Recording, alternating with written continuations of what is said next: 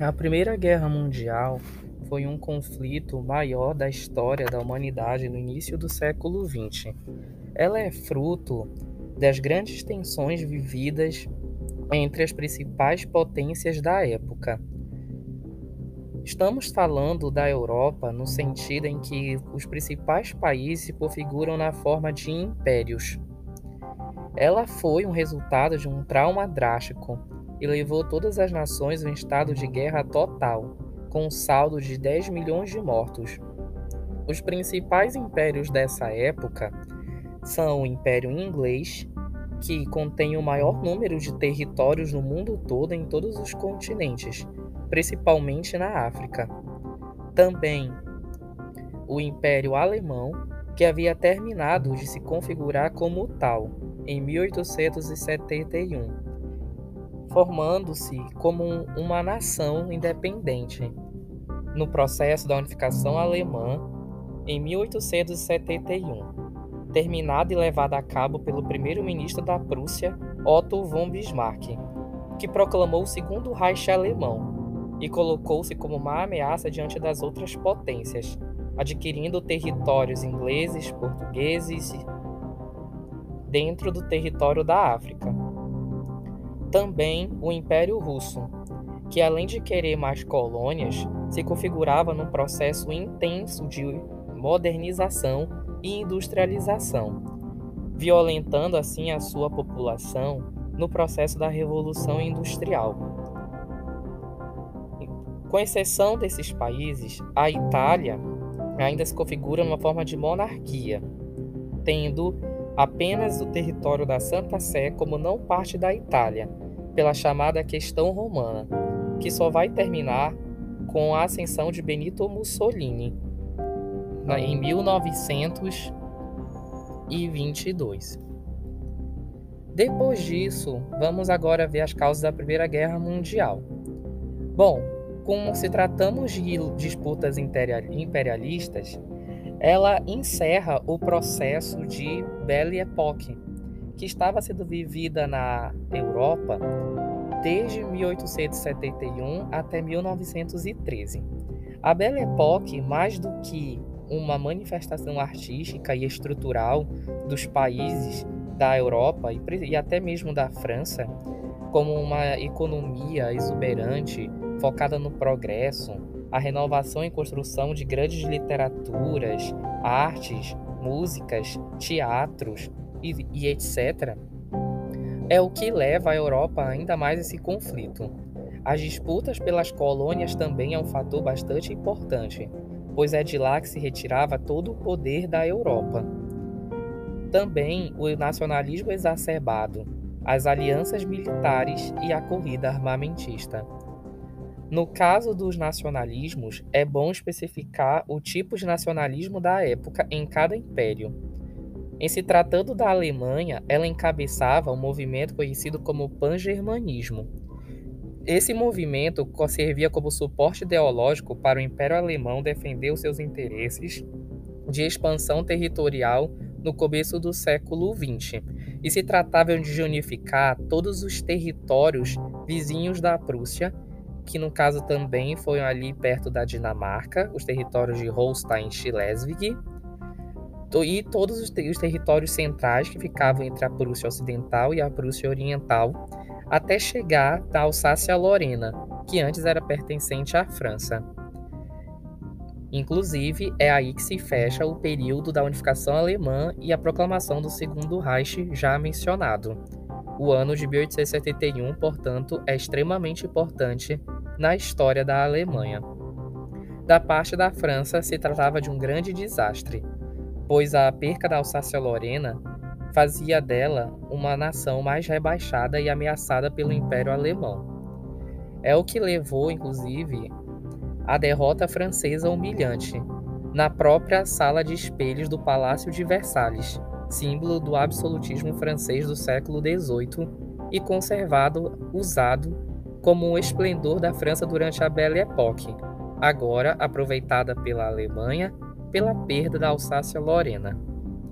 A questão nacionalista mais complexa dessa Primeira Guerra Mundial, no entanto, é dos Balcãs, Países Baixos abaixo da Áustria e da Hungria atuais, antes do Império Austro-Húngaro.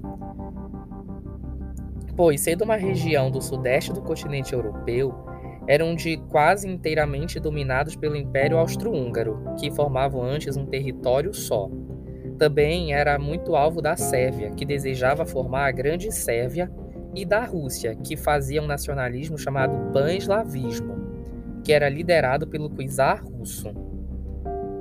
Tendo em vista, então, todo esse quadro de tensão e rivalidades, as principais potências formam suas alianças militares, que acabou sendo definido da seguinte maneira: a Tríplice Entente, formado pela Rússia, pela Grã-Bretanha e a França, e a Tríplice Aliança, formado pela Alemanha, a Áustria-Hungria e a Itália, que tinha as suas alianças com o Império Austro-Húngaro e o Império Alemão devido a facilidades econômicas pelo território do norte da Itália e também porque parecia que ia ganhar mais vantagem com o progresso desses dois impérios.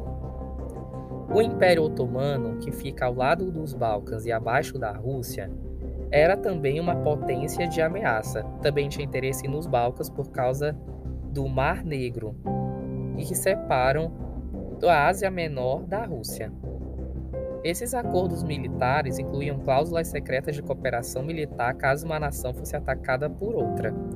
Portanto, o que faltava para que a guerra tivesse início era um estopim, o que aconteceu no dia 28 de junho de 1914, durante a visita do arqueduque e herdeiro do Império Austro-Húngaro, o Francisco Ferdinando, a Sarajevo, capital da Bósnia, junto com a sua esposa, Sofia. Aquilo foi entendido como uma provocação e colocou em movimento os grupos nacionalistas que estavam na Sérvia e na Bósnia. A Sérvia fica abaixo do Império Austro-Húngaro e, portanto, perto da Bósnia. O resultado da visita foi que Gavrilo Príncipe, membro do movimento nacionalista bósnio, em nome da Sérvia, armado de um revólver, meteu-se à frente do carro que levava Francisco e sua esposa e abrindo fogo contra eles, assassinando ambos. A consequência direta do ato gerou uma situação gravíssima no local, que foi conhecida como Crise de Julho. Em represália ao movimento, o Império Austro-Húngaro contactou o governo sérvio para pedir colaboração nas investigações, o que a Sérvia renunciou em fazer.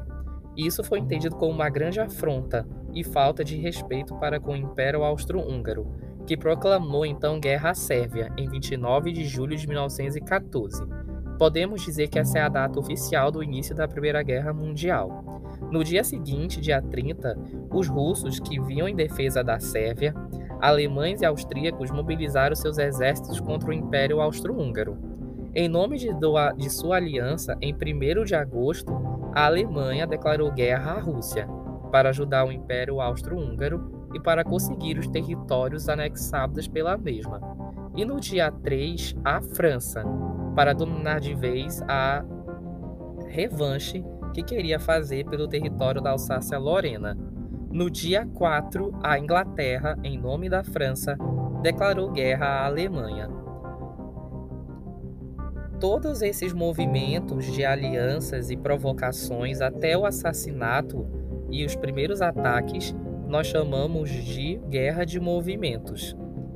O que segue em seguida, até 1918, é a segunda fase que foi conhecida como Guerra de Trincheiras. As trincheiras eram corredores subterrâneos construídos para abrigar os soldados e separar os exércitos que lutavam entre si. A distância, às vezes, entre uma trincheira e outra era muito mínima. Os ataques e os limítrofes eram bastante tensos. O uso, então, de tecnologias como bombas, granadas, metralhadoras, gás clorídrico e o gás mostarda foi o que mais provocou a morte de milhões de soldados inclusive também tiveram que ficar em contato com vários cadáveres, comidas estragadas, ratos, a sua própria urina, suas fezes também sendo vítimas de várias doenças e as suas cegueiras, que era provocado pelos gases. Na frente oriental, se destacou também a mobilização do Império Otomano contra os russos e no seu território vizinho contra os armênios, o que levou ao genocídio armênio. No entanto, quando chegou o ano de 1917, os Estados Unidos, presididos por Woodrow Wilson, resolveu entrar na guerra, quando uma embarcação britânica foi atacada pelos alemães e causou a morte de mais de uma centena de americanos, além de outros navios estadunidenses. Por isso, os russos, fragilizados por tantas derrotas que foram feitas pelos alemães e a sua crise econômica duríssima por causa da forçada industrialização imposta pela família Romanov da Rússia e pela mobilização em greve do operariado, mobilizados pelos discursos de Vladimir Lenin, que ia impor o comunismo na Rússia, faz com que ela saia da guerra, consolidando o socialismo no país, o que foi feito por meio de um acordo de paz com a Alemanha. A Primeira Guerra Mundial encerrou-se como resultado do esfacelamento das forças da Tríplice Aliança, pois, com a saída do Império Alemão, a resistência inglesa e o ataque norte-americano para ajudar também a França do lado ocidental, a ameaça feita à Itália para mudar de posição, o que a aceitou em 1915, e também a perca de, do, da Áustria-Hungria no meio dos conflitos com o Império Otomano faz com que o Império Alemão, arrasado, também se renda no final de 1918 e proclama uma república no país, instaurados por aqueles republicanos que não gostavam mais dos modelos imperialistas, que se deu na cidade de Weimar. Por isso, até a ascensão de Adolf Hitler em 33, a Alemanha vive uma fase chamada República de Weimar. A consequências das guerras, além das grandes mortes e do avanço das tecnologias das armas, que inclusive são até proibidos de uso atual, como o gás mostarda, fez com que em 1919 a Europa passasse por uma reconfiguração muito intensa do mapa pois a Áustria-Hungria, por exemplo, sendo fragilizada e terminado o percurso da família de Francisco Ferdinando, se separassem dois países diferentes, hoje a Áustria e a Hungria.